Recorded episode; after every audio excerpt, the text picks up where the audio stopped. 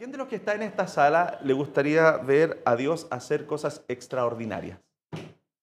Acá en la, iglesia, en su vida, a través de sus vidas. Eh, ¿Les gustaría, no? O sea, ¿les gustaría ver aquí que una persona entre a la iglesia inválida, en silla de ruedas, sin tener movilidad, lisiada de la cintura para abajo y que salga de la iglesia caminando? ¿Les gustaría, no? ¿Les gustaría que entrara una persona ciega y pudiera salir viendo? ¿Le gustaría que entrara una persona sorda y pudiese salir escuchando? ¿Una persona muda y que pudiese salir hablando? Pero el asunto es que para llegar a eso, para llegar a ese punto, estas cosas rudimentarias que nos estamos repitiendo año tras año debiesen estar resueltas. ¿Sí me entienden?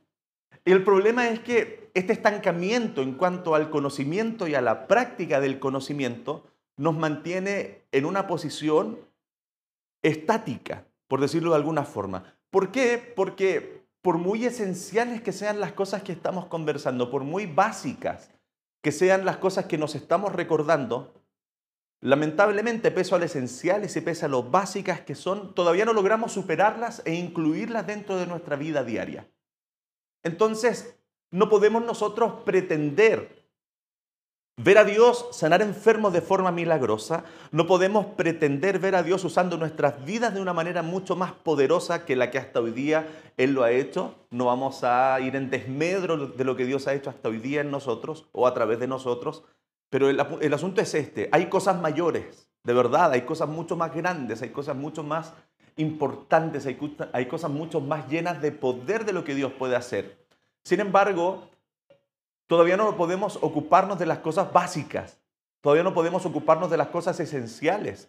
¿Se acuerdan que algunas sesiones atrás yo les dije cuántos eh, están tropezando todavía con el mismo pecado de hace 10 años? ¿Cuántos están tropezando todavía con las mismas malas decisiones de hace 5 años? ¿Cuántos están eh, eh, en este círculo vicioso, todavía cometiendo los mismos errores que estaban cometiendo hace 3, hace 6, hace ocho años y estamos constantemente en la misma, en la misma, en la misma y en la misma.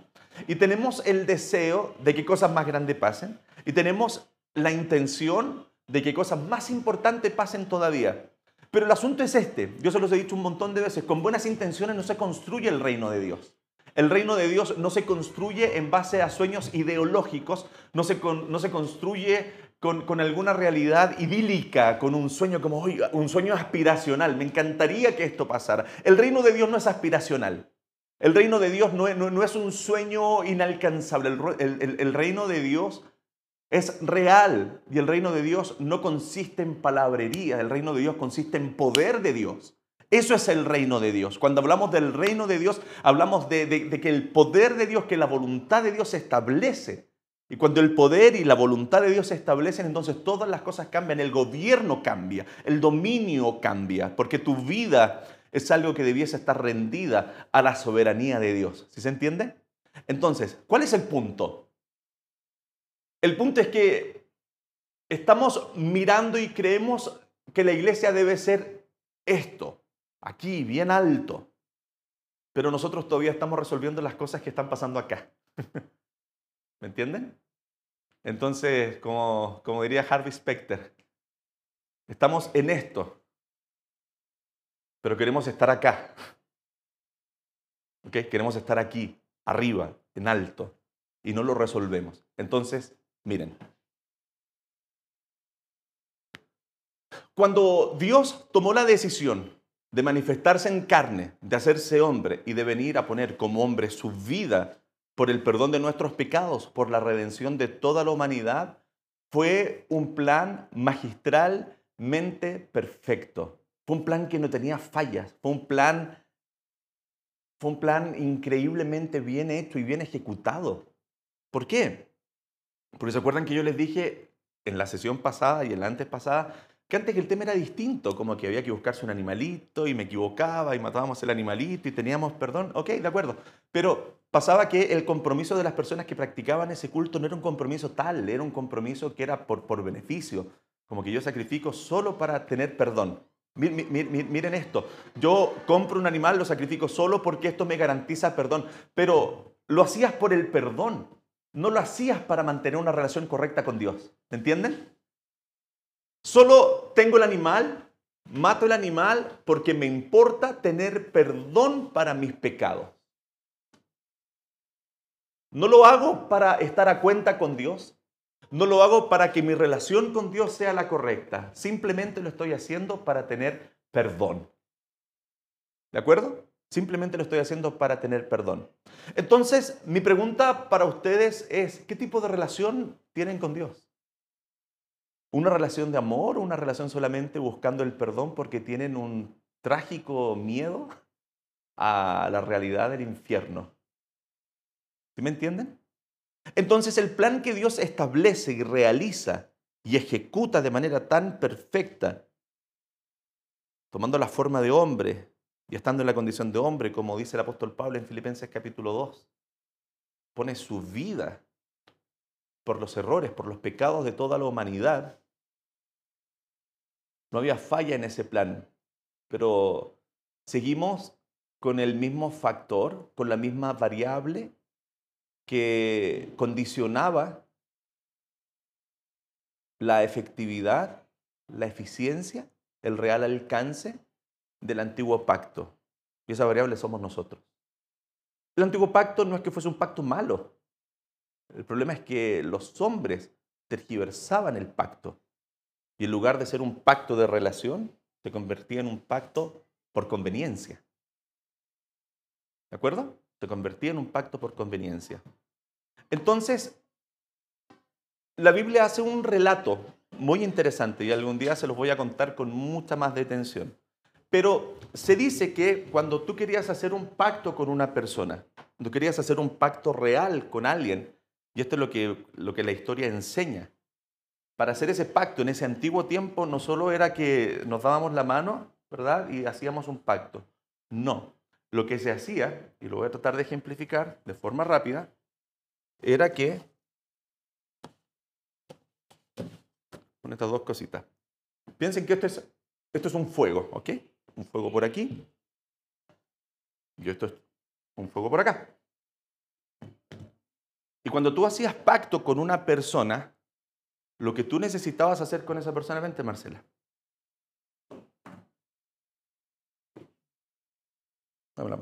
Tomaban sus manos, las cruzaban y se paseaban entre estas llamas, entre estos fuegos. Esa era la forma de hacer un pacto duradero.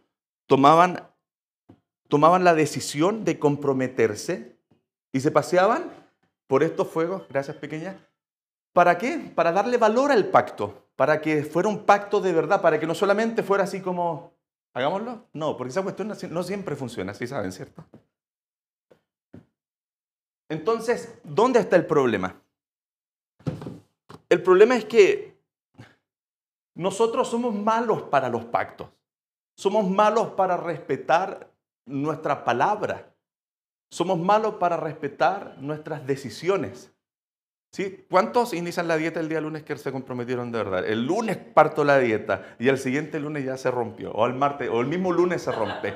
Como que el lunes hago esto, como que el lunes que viene hago esto y aquí y allá. Y, siempre, y, siempre pasa y siempre se termina, la Magda se ríe porque sabe que es cierto, no por ella, sino por mí.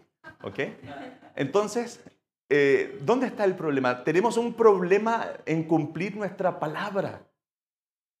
¿Sí? Tenemos un problema para cumplir. Porque de aquí, ¿cuántas veces le dijiste al Señor nunca más? Esta es la última. Y estamos conscientes que no fue la última. ¿Sí? Janita, ¿verdad? Tommy. ¿Sí, Janita? ¿Sí? Eh, señor, te prometo que es la última. Nunca más. Y, no, pues sí pasó de nuevo. ¿Por qué? Porque tenemos un problema para cumplir lo que prometemos. me encanta cuando la palabra del Señor dice esto, cuando prometas algo a Dios, no tardes en cumplir. no tardes en cumplir es una sugerencia, pero casi con un signo de exclamación. No tardes en cumplir. Según lo que la historia relata, en alguna oportunidad, un hombre quería hacer un trato, un pacto con el Señor. Pero como el Señor entendía la naturaleza del hombre tan rápida para faltar al cumplimiento de sus promesas, que lo que se enseña es que estas llamas quedaron encendidas y, este hombre se durmió.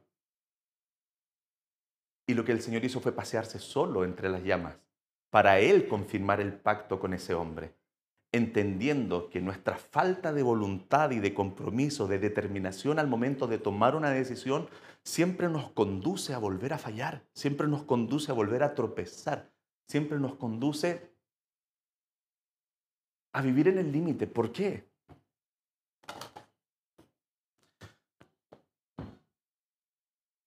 Se los voy a poner de esta forma. Y, voy a faltar a la teología, voy a faltar al código del ministro, al código de todos los pastores, al código de todos los obispos, los apóstoles, los arcángeles y los, todos los que se les ocurran.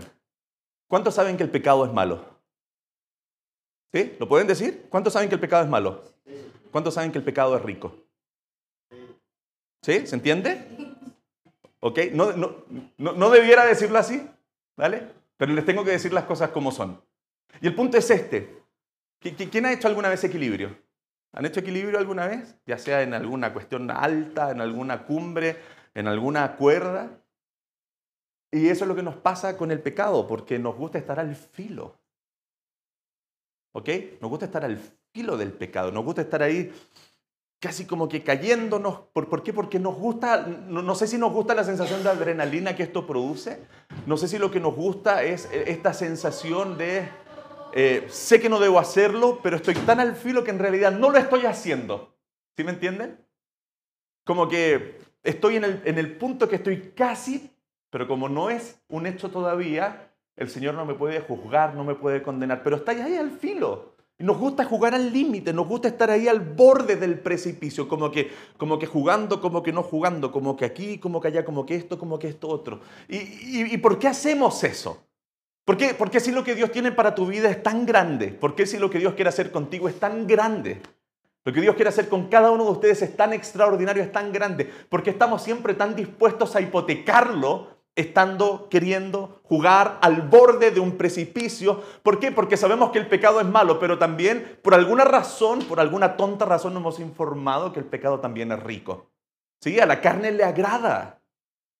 Lo busca, lo, lo, lo añora, lo desea, tiene una inclinación obsesiva para estar al límite del pecado. Y no estoy diciendo que tenemos que ser personas intachables y perfectas, porque no es así, porque no podemos, porque nos cuesta, a todos nos cuesta, todos lidiamos con fantasmas escondidos en el closet. Todos nosotros tenemos un pasado, un presente y un sinfín de errores que cometer todavía. Pero el problema no ocurre cuando tú cometes un error. ¿Sí? El problema, mirado desde el punto de vista así como de la ley, la cosa judicial, no es que tú hayas decidido robar. ¿Ok? Robaste una vez. Ah, listo, la agarraron, ya robó una. El problema es cuando te conviertes en reincidente. El problema ya es cuando no es una vez. El problema es cuando ya te gustó. El problema es cuando ya te metiste y, te cebaste y, y seguiste y seguiste y seguiste y seguiste y seguiste. ¿A cuántos le gusta la palabra gracia? ¿Y cuántos la disfrutan? Sean honestos. ¿Sí? La gracia, la gracia, oh, la gracia, y nos, vuelve, loco la gracia. Al diablo vuelve más loco la gracia todavía. La gracia, no, hoy la gracia. Y cachaban así como, la gracia. Fallé, Señor, pero la gracia. ¿Cachai? No me levanta de nuevo la gracia. Es como que, hoy me caí, pero es como la gracia. ¿Ah? ¿Cachai? Y como que le coqueteáis a la gracia. Como que andáis, andáis, como entre el pecado y la gracia. ¿Sí se entiende, no? Como que está el, pecado está por acá y la gracia está por acá. Y como que hoy, pecado, ay, pero aquí está la gracia. ¿Está yo, no? Como que le doy un beso al pecado, y, pero tengo la, tengo la gracia abrazada como para que no se me suelte. ¿Me entienden? Entonces voy caminando, voy caminando, suena como canción, pero no es canción. Voy caminando con el pecado, pero como que tengo la gracia medio agarrada. Pero resulta que cuando me quiero anclar a la gracia, cuando ay, necesito que la gracia vibre en mi vida, no suelto el pecado. ¿Sí me entienden? Estoy, estoy con ambas cosas de la mano, estoy con ambas cosas tratando de convivir tanto con lo oscuro como con lo que está lleno de luz. Estoy tratando de convivir con las tinieblas y con la luz al mismo tiempo y quiero agarrar la gracia, pero no suelto el pecado y cuando estoy en el pecado, tampoco quiero soltar la gracia porque me garantiza el perdón, porque me garantiza la restauración. Hay una dicotomía en la forma de vivir. Me gusta su teología, no encuentro fallas en su lógica, pero es que nadie quiere quedar bien con el diablo, si ese es el punto. ¿Cachai o no? O sea, ¿alguien aquí quiere agradar al diablo? No. Los que pecan lo hacen por, por, estar bien con el diablo. No.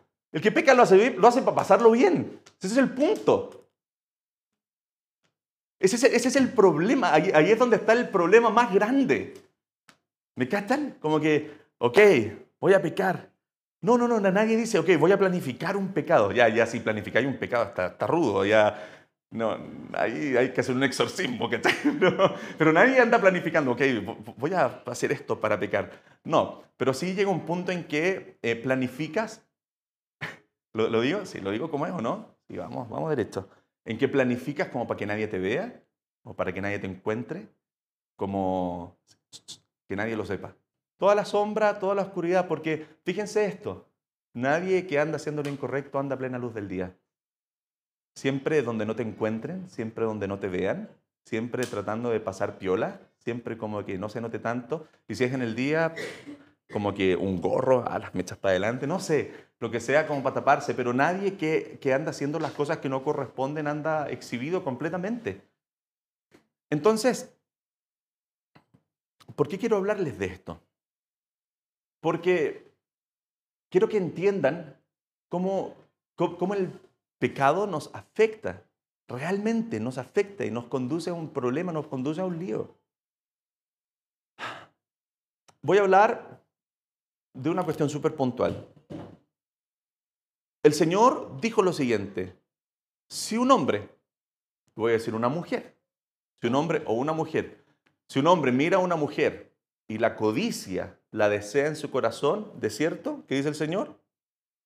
Ya pecó ya pecó. Si una mujer mira a un hombre y lo codicia y lo desea, ya pecó. ¿Por qué quiero enseñarles esto? Quiero, que, quiero enseñarles un principio súper profundo. Porque siempre se dice que es cometer el pecado y ahí hay condena. Y hoy día les quiero enseñar que no. ¿Ok? Me voy a ir contra todo lo que les enseñaron y lo vamos a pisar. Porque por algo el Señor enseñó eso. Porque por algo el Señor dice, no, no, no dijo que si un hombre mira a una mujer, la pesca, se la lleva y bla, bla, bla, bla, bla, ustedes conocen la historia, punto suspensivo, pecó. No, no, no. Si la mira, la codicia y la desea en su corazón, de cierto ya pecó, ya fornicó, ya adulteró. ¿Por qué? Porque les voy a enseñar un principio que es súper importante. Porque el pecado no tiene que ver con la ejecución solamente del hecho, tiene que ver de lo que está pasando en tu corazón.